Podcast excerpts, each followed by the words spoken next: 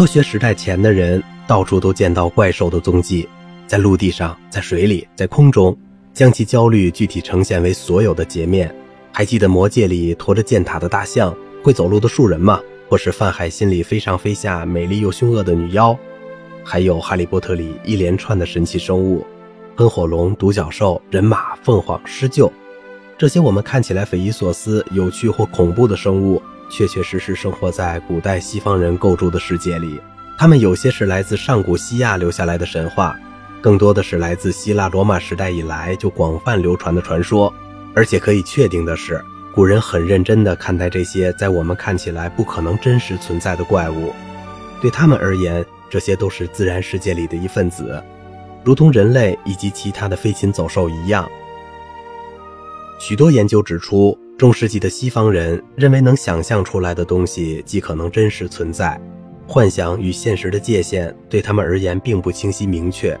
所以人与动物或者植物的混合体、扭曲变形的人体，任何自然界万物在外形上的交流转换都是可能发生的，并不会与他们的认知相抵触。中世纪的人以一种有别于今日的视野来看待周遭万物。对于动物、植物、山海等有生命或无生命的自然界，他们认为其中区别并不大，这并不会困扰他们区分世界的思绪。虽然在我们看来，生物与非生物、飞禽与走兽、植物与动物是分属不同范畴的种类，但对中世纪的人来说，彼此间却没有很大的差异。中世纪的欧洲是一段宗教迷狂与信心危机重叠的日子。从公元三一三年，君士坦丁大帝颁布米兰诏书，以确保基督教的合法地位，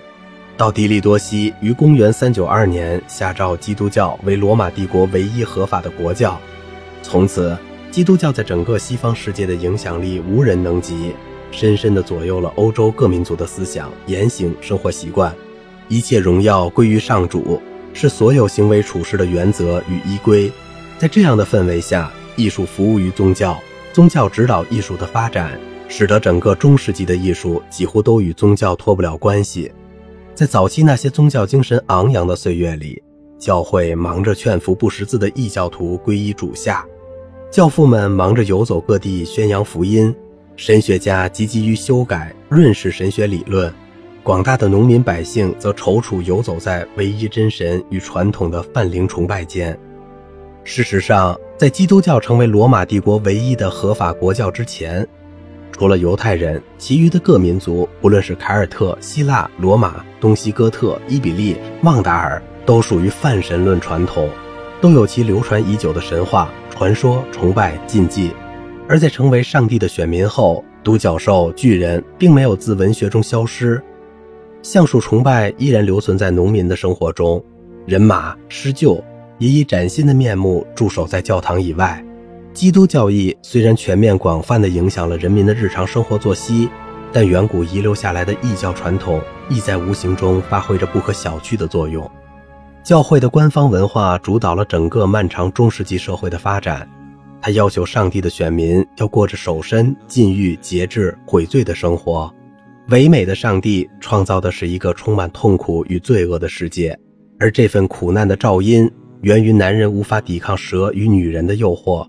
宗教上深刻的悔罪精神与献身情怀，使得众多的男男女女投入服务上帝的行列，平民百姓也依教会的规条行礼如仪，使得整个中世纪社会沉浸在浓厚的宗教氛围里。然而，以农民为主的民间文化仍保留着其充满想象力、夸张、变形、嬉闹、诙谐的基本特质，他们从来没有消失过。只是掩盖在基督的光环下尽情发挥，复活在民间节庆以对怪人、怪兽、鬼怪的想象中。欧洲中世纪的民间文化在很大程度上仍延续自基督教统治前的异教传统，是因为它经过好几个世纪的累积，有着深刻的文化底蕴。上帝的福音传入欧洲后，异教习俗并没有马上绝迹断根，而身负教化重任的罗马教会也意识到。上帝的新选民马上弃绝异教诸神，改投天主的怀抱，也并非一蹴而就，所以也在一定程度上容忍欧洲的信徒们继续亲近他们所习惯的宗教节庆，使得基督教与异教传统一直维持着一种非激烈的断裂。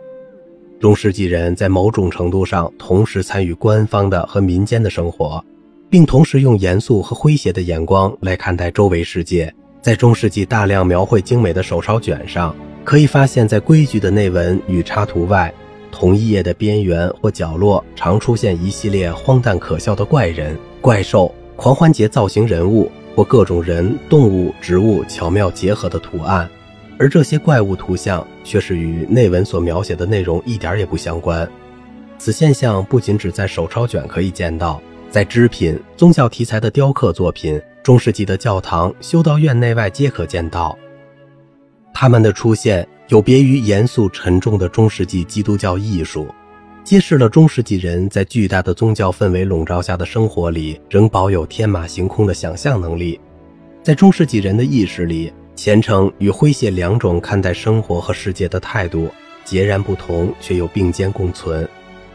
官方与民间的两股势力虽然有所冲突，但也默默地在进行融合包容。最明显的例子莫过于在一些大教堂上独立存在的鹿屯，显示生殖器的城六口。如果教会当局果真如此严肃一己，身为最大的赞助人，怎么会容许这些形象高踞在神的殿堂里呢？理性克制的希伯来文化遇上了热情活泼的拉丁文化与生猛刚健的蛮族传统，造就了人类历史上伟大的基督教王国。但某些根深蒂固的观念，不管是分析心理学家荣格所谓的原型，还是俄国大思想家巴赫金所提出的民间诙谐文化观点，他们都生动地保存在中世纪人的脑袋中。也由于他们的缘故，让后世纪的我们可以见识到，在沉重的宗教外衣下。中世纪的大众文化依然有生机盎然、轻松活泼的一面，教会对身体的贬罚或许也导致了民间文化的反动。正因为他们的身体被禁锢得太久，所以才会在怪物的身体上解禁，玩闹起来。尤其在主导消化、生殖和排泄等功能的身体下部，也就是身体最私密、隐晦的部分，其变形也最为夸张与耸动。这点从衔接中世纪与文艺复兴的法兰德斯画家波西以及记起的布鲁盖尔的画作上，都可以嗅出中世纪的余味来。最近几年，这种幻想力的奔驰似乎有复苏的迹象。从文坛大卖的《哈利波特》，到拜好莱坞电影工业之赐而热卖的《魔戒》，人们又重新对那个遗忘已久的想象世界蠢动起来。以《哈利波特》为例，虽然有精彩的冒险故事，但书中的一些元素。比如巨人、长生鸟、狼人、精灵、巫师，还有成群结队从中世纪各种动物寓言集里走出来的怪兽，都成为吸引大小读者的卖点。然而，有点讽刺的是，《哈利波特》的魔法世界是中世纪人绝不陌生的实存空间，也是从文艺复兴以至近代多少人文主义者所急于摆脱、划清界限的黑暗时代。另外，近几年流行的网络游戏。也有不少取自中世纪的灵感，比如各种魔兽、矮人族、精灵、巫师等，他们不论造型或者剧情，多少都带有中世纪民间文学或者意识的况味。中世纪是个充满宗教符号的时代，而中世纪艺术是象征表意的艺术，它不求真切，只重传达，不重矫饰，只求情感摄人。在基督教义中掺杂了基督教前的异教传统，如此。我们将见识到一个由各种精灵、巫术、魔鬼、圣徒、天使、守护神等构成的神奇世界。好了，今天的节目就到这里了，感谢您的耐心陪伴，我是小明哥。